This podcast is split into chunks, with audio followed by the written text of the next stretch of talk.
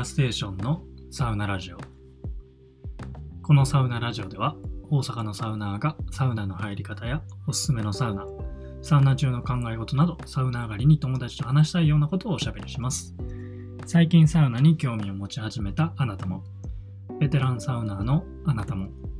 忙しい毎日を忘れてだんだんサウナに行きたくなってくるかもしれないポッドキャストです。どうぞ今回も最後までお付き合いください。ということで、こんにちは、サガスでございます。皆さん今日も整ってますでしょうか？えーと、まずですね、前回の放送に関して、えー、お知らせというか、謝罪というか、反省というかなんですけど、えっ、ー、と、Spotify の新しい機能で、ラジオの中に音楽を差し込めるようになりましたよっていう話をさせていただいて、えー、実際に、えっ、と、ラジオ終わりにですね、アビバノンノの曲入れますよっていう風にさせてもらったんですけど、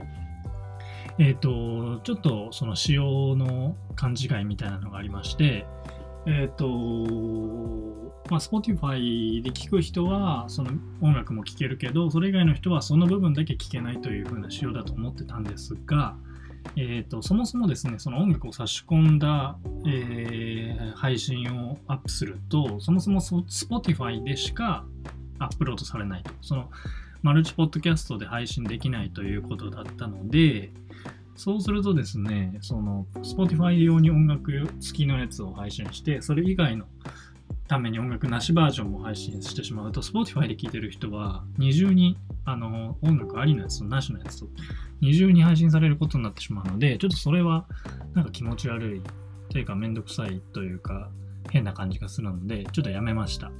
まあサウナに関するラジオなんで、まあ、音楽がなかったとしても、まあ、そんなに影響はないかなということなんで、まあなんか新機能面白そうだったんですけど、ちょっとこのラジオでは今の仕様のままだと、とりあえず音楽はなしでいこうかなと思っております。ということで、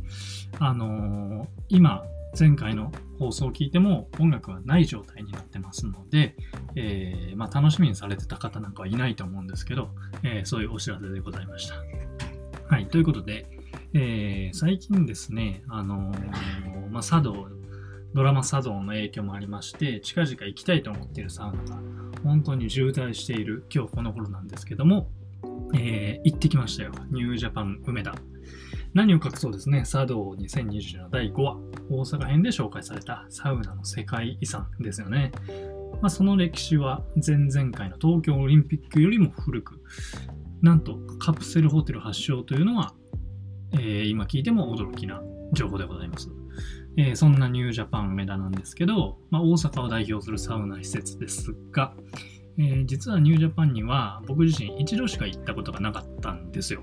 で、しかもサウナーになりたての頃、えー、大学の同級生がサウナ好きと知り、えー、サフラと、サフレと初めて一緒に行ったのがこのニュージャパンでした。まあそのサフレとは今でも、あの一緒にサウナを楽しんだり、このラジオでもたまに出てくれたりしてるんですけども、えー、当時はですね、サウナの右も左もわからない状態だったので、ま、ニュージャパンに行って驚きだらけの体験でしたんですけど、えー、サウナーとしてまあ、中級者、上級者と言ってもいいのかわかんないですけど、まあ、ある程度、えー、サウナについて分かってきた。今行ってもやっぱり驚きだらけのそんなサウナ施設でございました、えー、一言で言うと変ですねあそこは。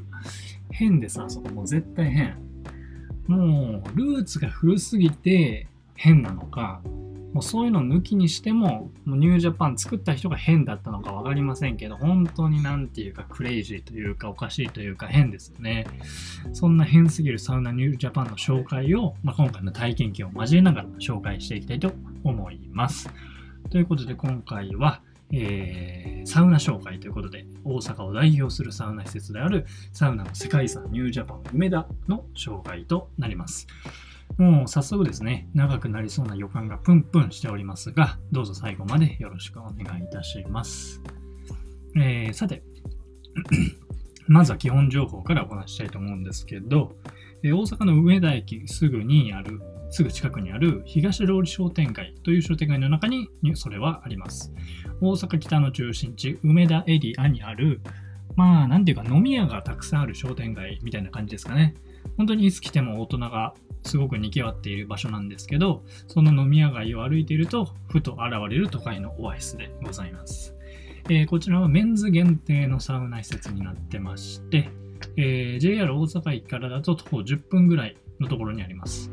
で、すぐ近くに、こちらも有名なサウナ施設、大東洋ですね、がございます。なので、すぐ近くに大東洋とニュージャパンがあるような、もうめちゃくちゃ熱い、えー、サウナ激戦区と言ってもいいんじゃないかなと思います。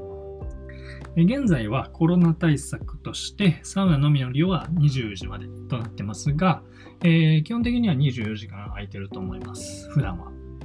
えカプセルホテルの営業は今は、えー、やってるみたいですね。サウナ行きたいの情報によりますと、定休日は元旦のみということなので、基本的にはいつ行ってもやってると思います。えー、サウナ料金に関しては、えー、っと、時間帯によって3種類値段がありまして、え、まず、1時間のクイックスパが1300円、ショートスパ3時間が1700円、え、フリー時間、フリースパが2100円となっております。ただですね、えっ、と、ネットで調べるとクーポンなんかが出てきますんで、えー、フリースパ1900円で入れると思います。なんで、行かれる方は、えー、その辺も調べて行ってみてください。はい。で、まあ、スパ以外にもマッサージも有名で、全身マッサージだったり、タイ古式マッサージ、オイルマッサージ、あかすりなど、豊富なメニューが用意されています。えー、もちろん、あのー、カプセルホテルもついてます。泊まることもできます。そんな感じなんですけど、えー、っと、じゃあサウナの話をしましょうか。えー、ニュージャパンには5つのサウナがあります。まずは1階にある高温サウナですね。サウナ行きたいの情報によりますと、37人入れる3段の広々サウナでございます。えっ、と、サウナストーンが高々と積まれた息ストーブが1台そびえ立っておりまして、え室内は結構暗いです。で、赤い間接ライトがなんか変な独特な雰囲気を作ってますね。あのー、多分ホームページ見たらわかると思いますけど、結構暗めの雰囲気になってます。で、えー、温度は85度ぐらい。まあ確かにそれぐらいいたと思いますね。えー、でただ30分おきにセルフロウリュがありますんで、えー、それの、なんて言うんだろう、えー、と、残りがじゃないな、残り蒸気みたいなのがあるおかげで、割と温度計の温度以上には体感温度は十分熱く感じられると思います。で、テレビがあります。で、オート料理なんですけど、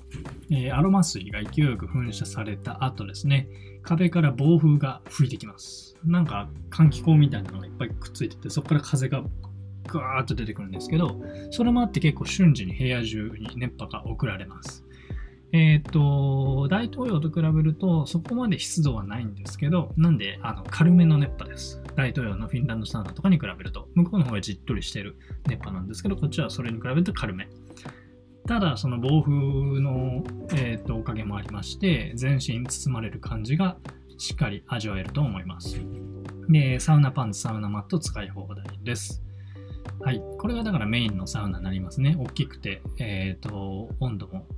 一番オーソドックスな、えー、サウナだと思います。で、同じく1階の高温サウナのすぐ隣にあるのが低温サウナですね。定員は12名で、不揃いな段差がいくつもあるような室内になっています。で中には広め広めのスペースなんかもあったりして、そこでは寝転んだりすることもできます。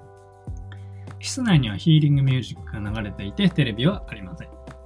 なんといってもですね、えー、ここは天井に無数の小さな照明が散りばめられておりまして、室内も暗室内も暗くなってて、まるでプラネタリウムみたいなサウナになってます。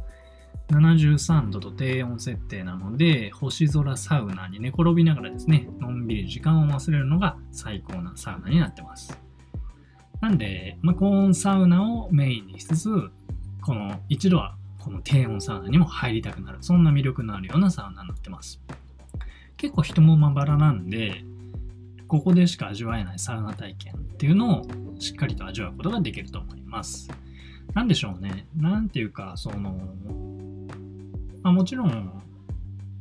高温サウナがメインにはなってくるんですけど、普通の、普通のというか他のサウナ施設にある低温サウナって、まあ一回入ればもう入らなくていいかなみたいなところが多いと思うんですけど、ここは何回行っても多分この低温サウナ入りたくなると思います。それぐらい他ではないなんか独特な魅力がある。プラネタリウムサウナ自体あんまりないですけど、その、あの絶妙な温度感といい、あの、人の少なさといい、その、なんかゆったりのんびりできるんですよね。どっちかというと、あの、岩盤浴みたいなイメ感じに近いかもしれません、立ち位置的には。なんで、その、マイルドな温度設定の中でじっくりとゆっくりとのんびりするというような楽しみ方がいいと思います。僕もここに行ったら必ず低温サウナには入りたくなっちゃいますね。はい、そんなサウナが2つ目のサウナです。で、次3つ目。こちらも1階にあるんですけど、ミストサウナです。定員8人とそこまで広くはないんですけど、室内になんと水風呂と足湯がある非常に珍しいミストサウナになっております。結構ミストの勢いが強くて、温度も、まあ、その他のサウナ施設にあるミストサウナに比べると結構厚め設定だと思います。えミストサウナにある水風呂が結構深めでいい感じなんですよね、温度。なんです。ついついその水風呂目当てで入ってしまうたくなる魅力的なミストサウナになってます。はい。すごいね、一回入行ってほしいですね。そん、こんなミストサウナねえだろっていう、まさにその変な、ニュージャパンの変な部分の一つです。びっくりすると思います。はい。で、1階にあるのがこの3つのサウナですね。で、次。えっ、ー、と、船体エリアとか広い浴槽がある2階部分にあるサウナが1つありまして、それが湯上がりサウナです。えっ、ー、と、6人しか入れない狭めなスペースに、控えめな量のサウナストーンが置かれた温度88度のドライサウナです。ガラス張りの入り口から結構光が入るんで、そこそこ室内は明るいですね。テレビはないので無音です。まあ、悪く言えば質素。よく言えば無駄な飾りがないシンプル。そんなサウナになってます。なんか歴史あるサウナにふさわしい、すごく何て言うんでしょうね、ニュートラルなサウナっていう感じです。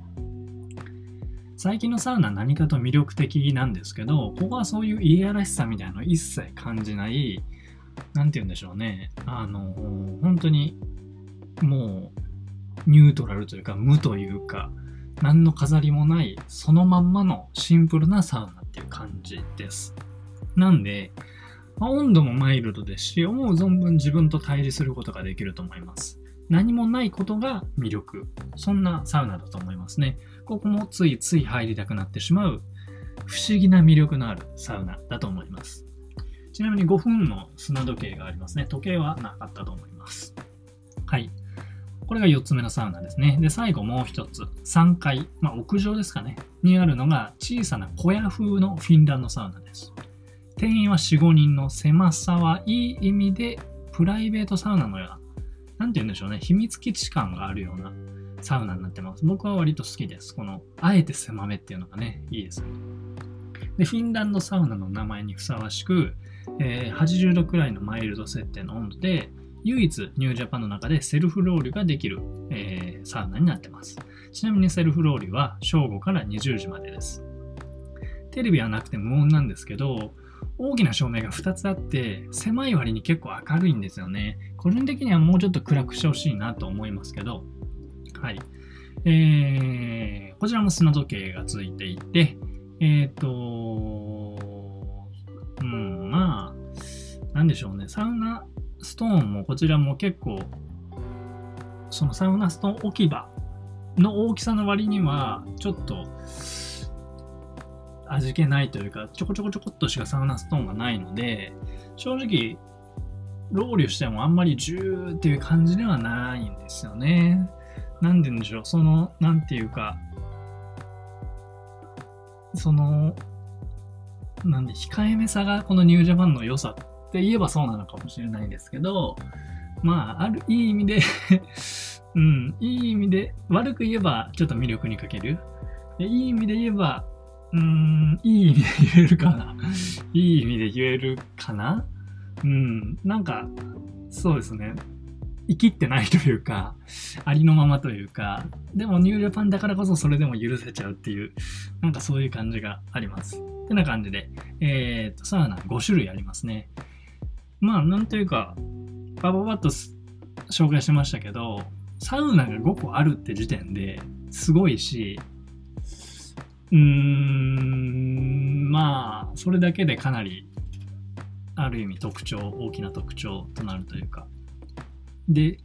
しかもどれもなんか魅力的なんで、えっ、ー、と、これ一つというよりは、一度行くと全部入りたくなるような、そんな、えー、5つのサウナだと思います。はい。で、次です。えー、水風呂の話に行きましょうか。えー、っと、あ、ちょっと待った。サウナでもうちょっと言いたいことがありましたね。えー、っと、えー、あ、そうそうそうそうそうそう。えっと、アウフグースの話を忘れてました。えっと、高温サウナで、えー、金曜日と土曜日だけなんですけど、アウフグースは1日に2回やります。で、このアウフグースがかなり、えっと、なんて言うんだろう。えっと、盛りだくさんというか、えー、欲張りなアウフグースになってまして、まず、えっ、と、言葉が出るな 調子が悪いな。あ、そうそうそう。えー、サウナストーンのその息ストーブに、まあ、そのアロマ水をかけるんですけど、多分1回に4杯ぐらい、4、5杯かな ?4、5杯ぐらいかけて、で、タオルでバッファバッファ、青いで風を循環させるんですね。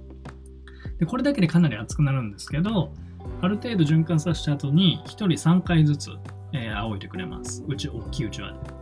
で。で、それをなんと3セットします。だからね、1セット多分5分じゃ終わんないよな。10分ぐらい。いや、そんなないか。5分ぐらいかな。1セット5分ちょっとぐらいあると思うんで、3セットするだけで多分時間的に15分以上かかると思うんですけど、それぐらい時間的にも盛りだくさん。で、3セット、その、かけて青いでをするんで、サウナ室はもう熱々なんですよね。だから熱さ的にももう申し分なしみたいな感じのアウフグースは味わうことができます。もうね、スタッフさんも倒れそうになりながら電波送ってるんですよ。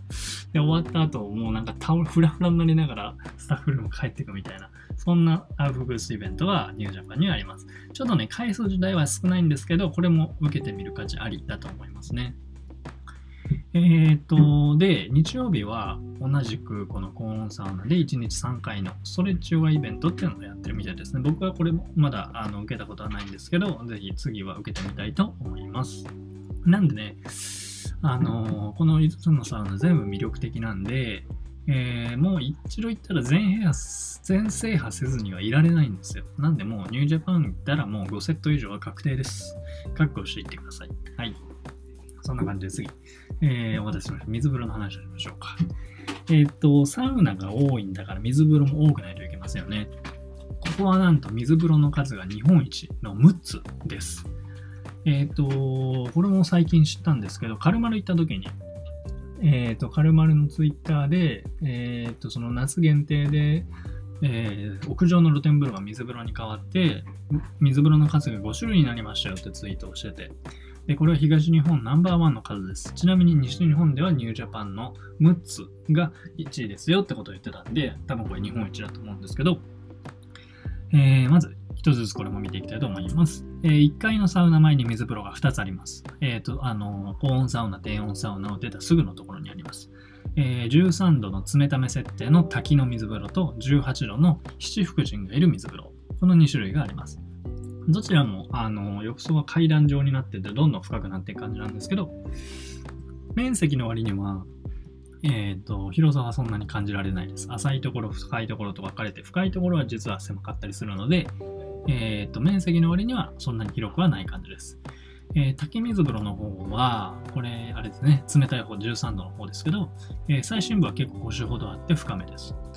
えー、1階にはあと2つ水風呂がありまして、まあ、多分この13度と18度の滝水風呂と七福神水風呂がメインの水風呂にはなるんですけど、もう2つ1階にありまして、1つ目は先ほど紹介したミストサウナ内にある深めの水風呂。これは18度ぐらいで人が少めな少なめなのでゆっくり入ることができます。ここはね、人が少ない割に結構広めです。浴室、浴室への浴槽の深さも広さも結構広め。で、大体人はいないので、ゆっくり入れると思います。で、ただ、あの、室内がミストで充満しているので、なんかね、水風呂に浸かると、体は水中で顔その水中から出してる顔もなんか半水中みたいな感じすごい不思議な感覚になります。なんていうかね、普段入ってる水風呂とは、ちょっとその息のしやすさとかはちょっと違うんですよね。これもなんか、まあ、えっ、ー、と、いい意味で不思議だと思うので、あの、まだやったことない人はぜひ体験してみてください。はい、次。えー、もう一つ、えー、1階に、えー、水風呂がありまして、水風呂って言ってもこれは温水プールでございます。広々としてます。写真一度見てみてもらったらわかると思うんですけど、かなり広いです。温水といっても結構クールダウンができるぐらいの冷たさで、まあ、ずっと入ってるとちゃんと寒くなってくるぐらい、あの温度は割と低いと思います。なんで、この水風呂、その他の水風呂入って、このプールに入ると、冷々交代浴をすることができるんで、割とクールダウンにはいいかなと思います。プールといえば、あの大阪だと難波のサウナ施設、アムザにもありますけど、あちらよりもこっちの方が広くて、深くて、あの浮き輪などもあるんで、こっちの方が楽しいです。で、インスタでよく、なんか美人モデルみたいな人たちが、なんかプール入ってるみたいな写真あげてるじゃないですか。そんなプールなんか大人になって入る機会ねえよっていう感じなんですけど、ここに来れば、その贅沢スパ気分を味わうことができますんで、ぜひ、あのインスタでプール入ってる女の子いいなって思ってる男性諸君は、えー、ニュージャパンに行ってみてください。なんかね、やっぱりね、その、その高級リゾートみたいな高級感はないんですけど、やっぱりね、普段そのプールに入って、なんかぷかぷか浮かぶっていう経験あんまないじゃないですか。なんでね、結構ね、あの、楽しいです はい。次、えー、2階の湯上がりサウナの前にも水風呂があります。こちらの温度は17度くらい。で、温度としてはね、一番いいぐらいかもしれないですね。広さはね、多分3人か4人ぐらい入れる水風呂だと思います。割と綺麗です。はい。そして、えっ、と、今、1、2、3、4、5、これで、あと1つですね。で、もう1つが屋上のフィンランドサウナの前にある樽水風呂でございます。えっ、ー、とね、ここはね、あのー、まあ、一人用の、あの、樽型の水風呂なんですけど、えっ、ー、と、はしごを登って入るスタイルで、まるでカルマルの屋上にあるアクリルアバントみたいな感じです。てか、カルマル行った時に、アクリルアバント入った時に、うわ、ニュージャパンの樽水風呂そっくりやんって思ったんですけど、深さも温度も結構似てます。結構深めで、えーと、水温は18度くらい。結構ずっと入っていたいような気持ちよさです。屋上のプライベートサウナと、この樽、一人用の樽水風呂。このセットはね、結構プライベートサウナ感が本当に味わえて最高なんですよね。なので、えっ、ー、と、割とどの水風呂もそれぞれ、あの、個性のあるようなサウナと同様ですね。どの水風呂も一回は入ってみたくなる、そんな水風呂でございます。で、えーと、カルマルの水風呂も種類多いじゃないですか。で、カルマル行った時に思ったんですけど、カルマルってちょうどいい温度の水風呂あんまりなくないですか極端に冷たすぎたり、かといって次に冷たいのは20度超えてたりして、ちょうど15度、16度ぐらいの水風呂がなかったりするんですよ。多分一番いいのがアクリルアバントで、わざわざ屋上行くのってちょっとめんどいなみたいな感じだったんですけど、逆にニュージャパンは17度、18度設定の、あの水風呂が複数あるんで、本的にはちょうどいい。ですけど、なんだろう、そればっかりだともう少しバリエーションが欲しくなってしまうみたいな感じですかね。まあ、カルマルはバリエーションありすぎていい温度がない。逆にニュージャパンはいい温度が集中しすぎてバリエーションがないみたいな、ちょっとないものねだりみたいな感じですけど、そんな感じのことを思いました。まあでも、どれも魅力的で、あの、いいと思います。おすすめは大きいプールです。ああとミストサウナの水風呂も気持ちいいです。はい。次、休憩の話をしましょう。えー、全フロアですね、そこら中に整い図がありますんで、えー、まあ、休憩に困ることはほとんどないと思います。カルマル同様ですね、数えるのが大変なほど椅子がたくさんあります。で、一応屋上ってのがあって、そこで外気浴的なことはできるんですけど、結構屋根があって、あんまり外感を味わえないですね。そこはちょっと、あのマイナスポイントかなと思います。その代わり、あの1階のプールサイド、プールサイドプールサイド沿いにカフェ併設の休憩ルームっていうのがあるんですよ。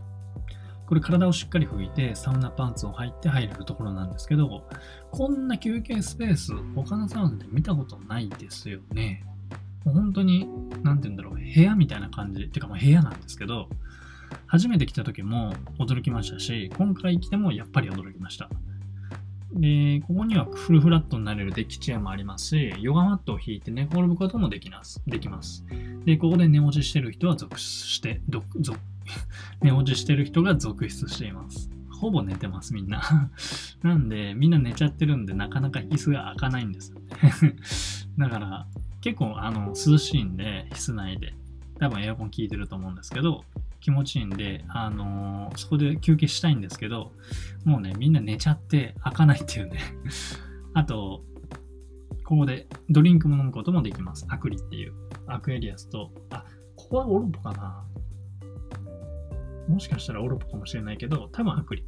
アクエリアスとリアルゴールド合わせたアクリっていうドリンクが大阪では有名なんですけど、アクリを飲むことができます。だから本当にね、一回お風呂を出てレストラン行って飲むとかじゃなくて、もう休憩スペースでそれが提供されるっていうので、不思議ですよね。これもニュージャパンの変なところの一つです。ってな感じで、サウナ、水風呂、外気浴、休憩の話をしてきたんですけれども、なんかね、印象としてはね、まあ1年越しのニュージャパンだったんで、1年以上か、ぐらいのニュージャパンだったんで、まあ、いろいろ要因はあると思うんですけど、多分茶道で放送されたっていうこともあって、かなり混んでました。それでも整い椅子が空いてるぐらい、たくさん椅子が用意されてるっていうのがすごいいいポイントだと思います。で、梅田エリアだとやっぱりホームサウナの大統領に行くことが多いんですけど、改めて魅力的なサウナが多くて、また来たいサウナだなと感じました。だから何て言うかな、えっ、ー、と、大統領と比べると、僕の印象だと、やっぱりその、しっかり整いたい。で、その、帰ってきたホーム感とか安定感っていうのは大統領の方が良くて、逆にニュージャパンの方がサウナの数とか水風呂の数とかプールがあるとかそういう、なんだろう、エンターテイメント感は充実してるので、その、毎回毎回行きたいというよりは、たまに行くと楽しいサウナ。そういう感じの、あの、住み分けかなと、個人的には思ってます。はい。でね、やっぱり変な施設で、あの、茶道の泰造も言ってましたけど、いきなり入ってすぐ、サウナとプールが広がってるんですよ。おかしくない？普通。まず入って、なんかなんだろうな、えーと、洗い場とお風呂が見えたりするのが普通だと思うんですけど洗い場謎に2階にあったり変なこのプールサイドに変な休憩部屋があったりで結構その何？間取り的に入り口から入ってこう縦に長い前後に長いような構造になってるんですけど、それが1階、2階、3階とあるんですけど、本当にね、迷路のような感じで、他ではあんまり見ない不思議な作りだなと思います。で階段もね、なんか、あの、カルマルみたいにドーンと大きい階段があるというよりは、なんか螺旋階段で上がったりするんで、本当にあれどっから上がるんだみたいなのが不思議な感じ、本当に迷路みたいなあの構造になってます。螺旋階段といえばね、まあ、京都のルーマプラザにもありましたけど、それとここでしか見たことないぐらい、あんまないですよね。サウナの中で螺旋階段って。うん、不思議。ほんと不思議。もう不思議なのを詰め込みすぎって感じ。で、プールも、どっちかというとね、浸かるというよりは泳げっていうスタンスなんですよ。なんか、水着が置いてあったりして、フィットネスとして使ってくださいねみたいな感じなんですよね。まあ実際泳いでる人ってあんまりいないんですけど、みんなプカプカ浮いてる感じなんですけど、ただね、忙しい現代人を癒すということに関しては、もう十分すぎるぐらい充実だしてるっていうことは間違いないと思います。ねえ、こんな施設がフィンランドからサウナが持ち込まれるよりも10年も昔からあったわけですから、まあ、当時からこんな感じだったかはわかんないですけど、当時からこんな充実してたかどうかはわかんないですけど、そんな施設がね、そんな昔からあるっていういうわけですから、本当にね、多くの人がここで癒されてきたんだなと思いますね。行ったことない方はぜひ行ってみてください。レディースデーとかやってんのかな、ニュージャパンは。ちょっと詳しくないんですけど、女性にもね、一度体験してほしい。そんなサウナです。本当に世界遺産という名にふさわしい。歴史を見てもそうですし、他には例を見ない独特なスペックを見てもそうですけど、本当にね、ここにしかない。しかも、昔からあって後世にもしっかり残すべきそんな魅力的な本当に世界遺産そんなサウナだと思います。えー、ということでね、えー、長々と多分長いあ30分も話してる 案の定長くなってしまいましたけど今回は茶道大阪編でも紹介された大阪梅田にある老舗サウナニュージャパン梅田のご紹介をさせていただきました。えー、ということで、えー、本来ならここで1曲聴いてお別れしたいと思いますというとこなんですけど、えー、曲を入れるのはもうやめたということで、えー、このまま終わりたいと思います。ということで今回も皆さん最後まで聴いてくださってありがとうございます。えー、それでは皆さん良い整いを